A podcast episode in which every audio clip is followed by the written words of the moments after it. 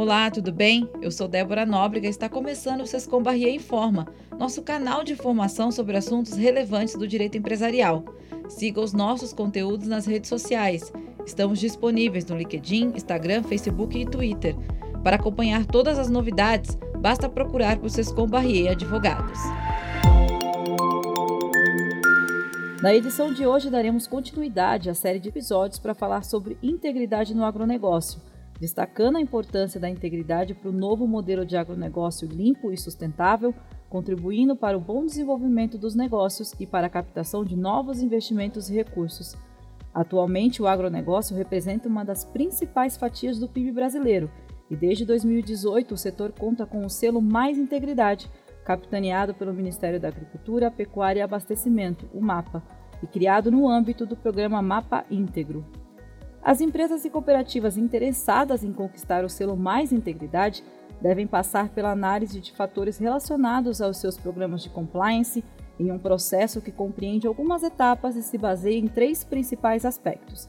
A responsabilidade social é um deles e pode ser entendida como uma prática que envolve o benefício da coletividade, com enfoque na estrutura interna de uma organização, como funcionários e acionistas, ou ao público externo, como uma comunidade local, parceiros e meio ambiente.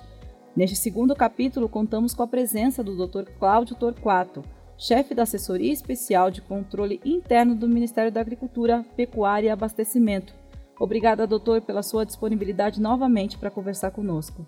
Obrigado a vocês pela oportunidade mais uma vez. Vamos mergulhar um pouco mais nesse tema tão instigante como é essa parte do selo Mais Integridade.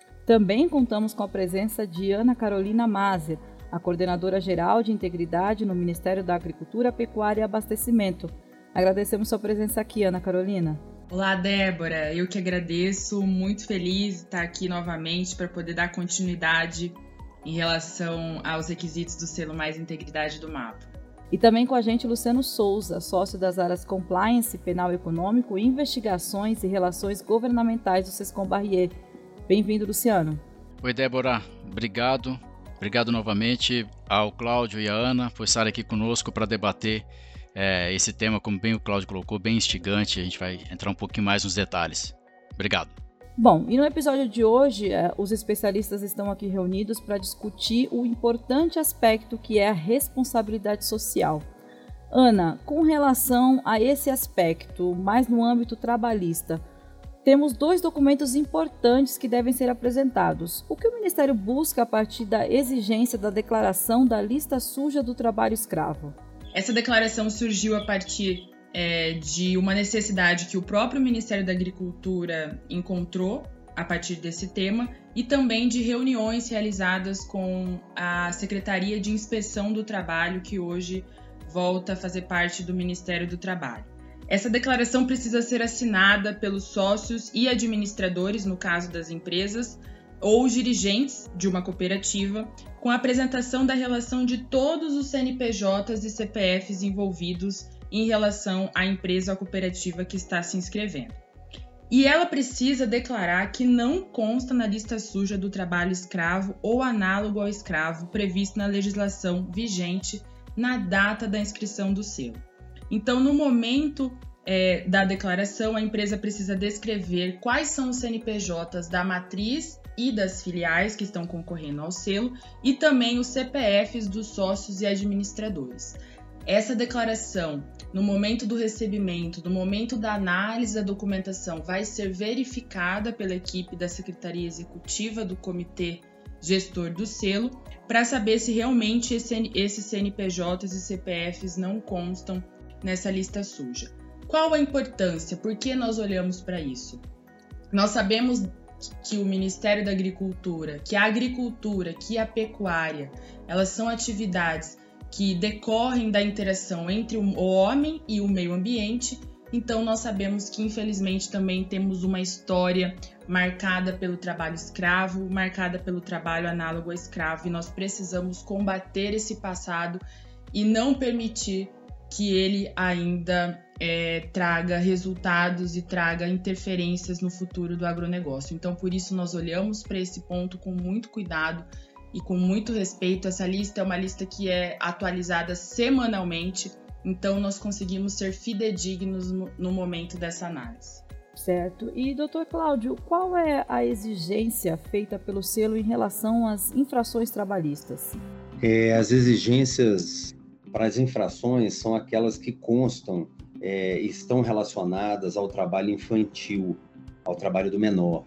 Em especial, também um ponto sensível do agronegócio que a gente faz questão de, de tocar tocar nesse ponto, porque é um ponto sensível também para as empresas que querem demonstrar um plano de integridade, um programa de integridade efetivo. É, logicamente, esse programa ali, na relação que você retira é, na declaração de nada consta do Ministério do Trabalho, vai sair não só do trabalho infantil ou do menor aprendiz, mas também é, outras infrações trabalhistas, e aí a gente precisa aqui fazer um parêntese para a empresa que está concorrendo pela primeira vez, e se ela vai concorrer pela primeira vez, ela agora vai ter um link que ela vai ter que criar internamente, porque quando ela for fazer a consulta das infrações trabalhistas e vier alguma infração relacionada ao cumprimento da NR 31, ou ainda de alguma NR que se vincula à atividade dela, quando ela for falar da sustentabilidade, que é uma outra parte do programa, ela vai ter que esclarecer lá é, a ocorrência de multas trabalhistas que vão aparecer nessa declaração.